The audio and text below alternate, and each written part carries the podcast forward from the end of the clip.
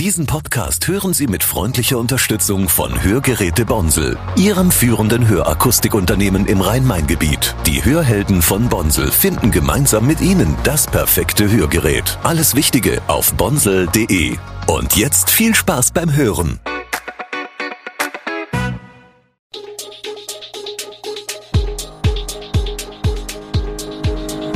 Gude, unser morgendliches News Update. Das Wichtigste aus Südhessen für Sie im Überblick.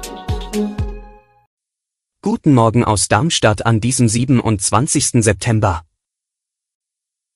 Merck investiert in Darmstadt in Produktionsstätten für Krebsmedikamente, Trinkbrunnen in Darmstadt und schlechte Nachrichten für Bahnpendler.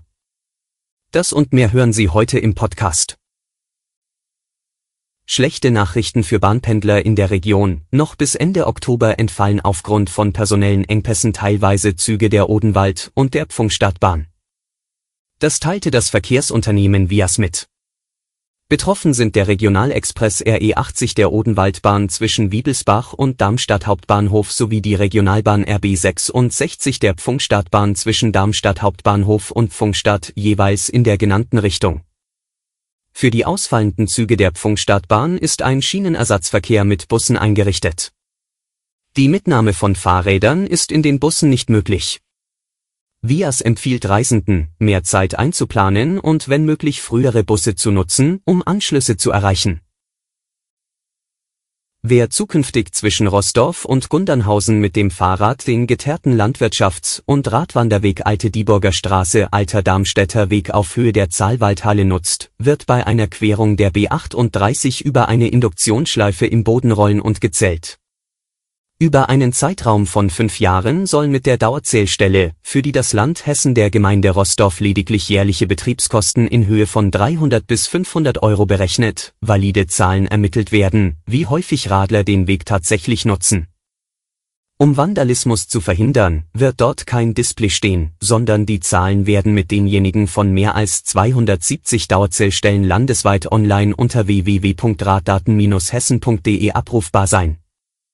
Je nachdem, was die Daten hergeben, könnten Sie Argumente für oder gegen den Bau einer Querungshilfe, etwa in Form einer Mittelinsel oder Ampel, liefern.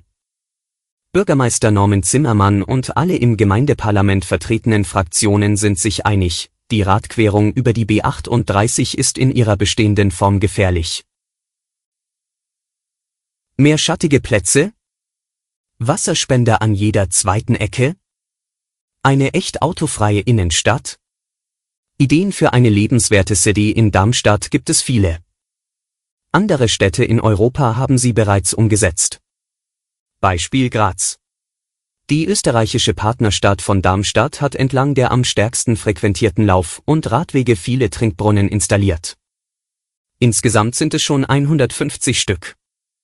So können sich die Leute unterwegs beim Joggen oder auf dem Arbeitsweg mit frischem Wasser versorgen.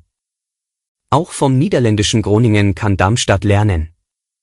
Fährt man dort in die Innenstadt hinein, werden die Fahrbahnen immer roter, hier gibt es viele reine Fahrradstraßen, vor allem angrenzend an Wohnquartiere. In der City selbst bietet die Stadt kostenlose bewachte Stellplätze für die Räder an, und zwar satte 2250 an der Zahl. Bleibt die Frage, warum nicht auch hier?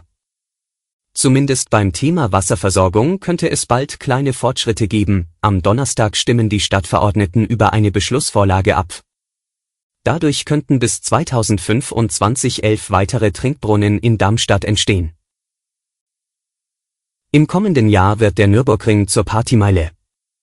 Vom 22. bis 25. August verwandelt sich das Eifelgelände in eine riesige Festivalzone mit Wasserpark und Musik von verschiedenen Künstlern unterschiedlicher Genres. Sogar ein Teil der Rennstrecke, die Müllenbachschleife, wird für dieses Event gesperrt. Die Veranstalter haben sich bewusst dafür entschieden, musikalisch Genregrenzen zu durchbrechen.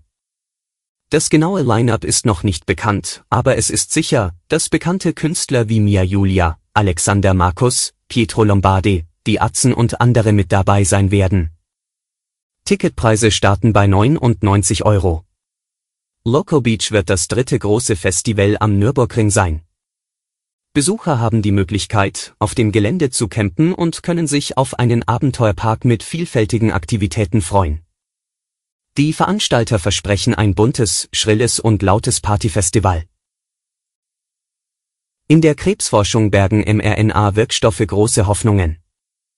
BioNTech und Moderna konnten mittels dieser Technologie bei der Entwicklung von Corona-Impfstoffen bereits Erfolge feiern. Laut dem Medizinvorstand von BioNTech sei es zwar vermessen zu behaupten, Krebs ließe sich mit diesen Präparaten besiegen, aber eine Heilung oder Verbesserung des Lebens für Krebspatienten sei in Reichweite.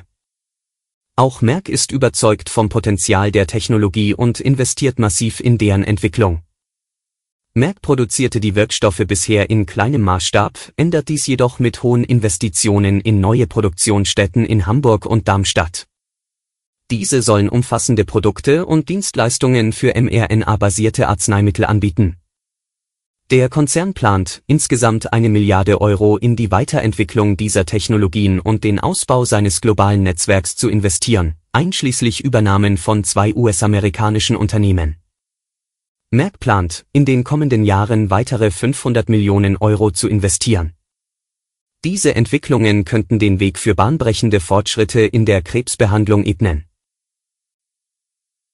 Alle weiteren Hintergründe und Nachrichten lesen Sie auf www.echo-online.de.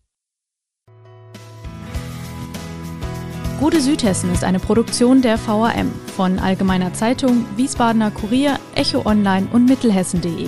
Redaktion und Produktion die NewsmanagerInnen der VAM. Ihr erreicht uns per Mail an audio.vam.de.